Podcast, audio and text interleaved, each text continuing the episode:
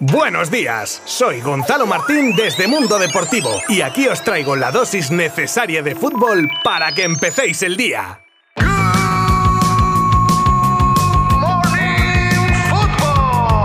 Hola, hola, muy buenas a todos. Nos plantamos en este martes 23 y dejamos atrás la segunda jornada de liga que cerraron ayer. Elche, Almería, Girona y Getafe. En breve repasaremos los resultados de ambos partidos así como la clasificación de la liga. Y ahora que está en plena actualidad, os contaré cómo quedaron Manchester United con presentación de Casemiro antes del partido, incluida frente al Liverpool en la Premier. Y hablaremos también de Aubameyang y su posible salida al Chelsea, de la banda izquierda del Barça, de la posible cesión de Pablo Torre, la presentación, como decía antes, de Casemiro en Old Trafford un nuevo hito en la carrera de Messi y más cosas, aquí en Good Morning Football. Os habla Gonzalo Martín desde Mundo Deportivo. ¡Comenzamos! Pues ayer se jugaban el Elche 1, Almería 1 y el Girona 3, Getafe 1, que cerraban la jornada y dejan la clasificación de la siguiente manera. Líder el Villarreal con 6 puntos, empatado con Real Madrid, Betis y Osasuna. Le siguen con 4 Barcelona, Rayo y Athletic Club. Con 3 están Girona, Atleti, Valencia, Real Sociedad y con un punto tenemos a Sevilla, Almería, Mallorca, Español, Celta, Real Valladolid y Elche. Y no han estrenado aún su casillero Cádiz y Getafe con 0 puntos. Y nos pasamos muy rápidamente por la Premier donde el partidazo entre United y Liverpool copaba el día de ayer y más con el morbo de poder ver, aunque de calle, a Casemiro, que por cierto sirvió de talismán para que los de Ten Hag se llevaran el partido por 2 a 1 trasladando su crisis así a los Reds, decimosextos ahora mismo con dos puntos en tres jornadas y a 7 del líder, el Arsenal. Hablamos ahora de Aubameyang y su posible salida al Chelsea que se habría reactivado en las últimas horas con el fin de poder inscribir a Koundé, y es que la nómina de delanteros en el Barça esta temporada es enorme, y por supuesto es de donde más posibilidades tiene el club de hacer caja o ahorrarse fichas. El acuerdo estaría, como digo, cerca y se aproximaría a 22 millones fijos más 5 en variables. Al menos si se produjese, buena operación económica sería, teniendo en cuenta que el jugador llegó a coste cero. Deportivamente ya es otra cosa. No puedo predecir el futuro.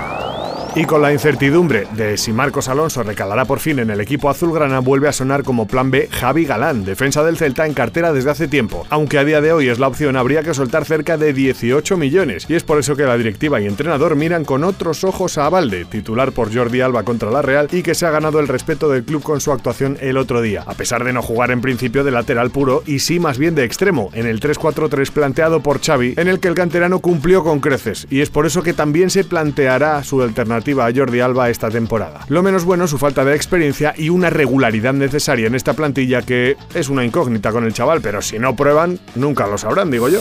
Otro que está cerca de salir, aunque como cedido, es Pablo Torre, que aún habiendo causado sensación en el equipo azulgrana, la terrible competencia en el centro del campo le hace que busque minutos para seguir creciendo y que mejor para eso que su posible regreso al Racing de Santander. Lo único que os puedo contar es que este escenario a día de hoy está cerca de producirse. Ayer por la mañana se despedía Casemiro del Real Madrid entre lágrimas y por la tarde ya estaba en Manchester para ver la victoria de su nuevo equipo. Eso sí, aunque no participó, fue el centro de atención de todo el mundo desde su llegada al aeropuerto donde desató la locura de la afición que poco después pudo corearle en su estadio cuando salía al césped a saludar. Sin duda llega a Old Trafford con la vitola de crack, ahora le queda demostrarlo en el campo.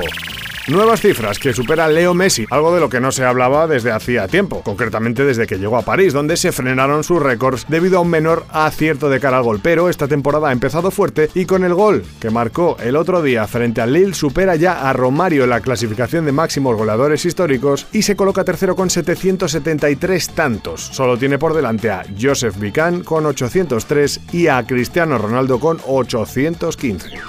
Y terminamos hoy con una de las mayores leyendas del Atlético, Paulo Futre, y su anécdota en tono de humor tras un accidente que gracias a Dios no ha pasado a mayores, pero que le ha tenido hospitalizado, desde donde mandaba un mensaje en redes en el que aseguraba que el blanco ni en el hospital, y que había pedido un pijama rojo y blanco. Aún en fase de recuperación comenta en tono futbolero, haciendo una metáfora, que con este incidente la vida le ha sacado tarjeta amarilla y que no se puede jugar la roja porque dejaría de jugar, obviamente. Un auténtico colchonero de corazón.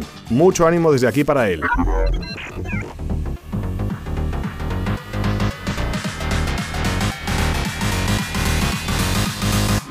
Pues ya me despido, pero antes os recuerdo que hoy tenemos partidos de previa de Champions y de Conference, por si os interesa y que por supuesto podréis seguir desde nuestra página web. Muchas gracias un día más y nos escuchamos mañana. Abrazo virtual. Adiós.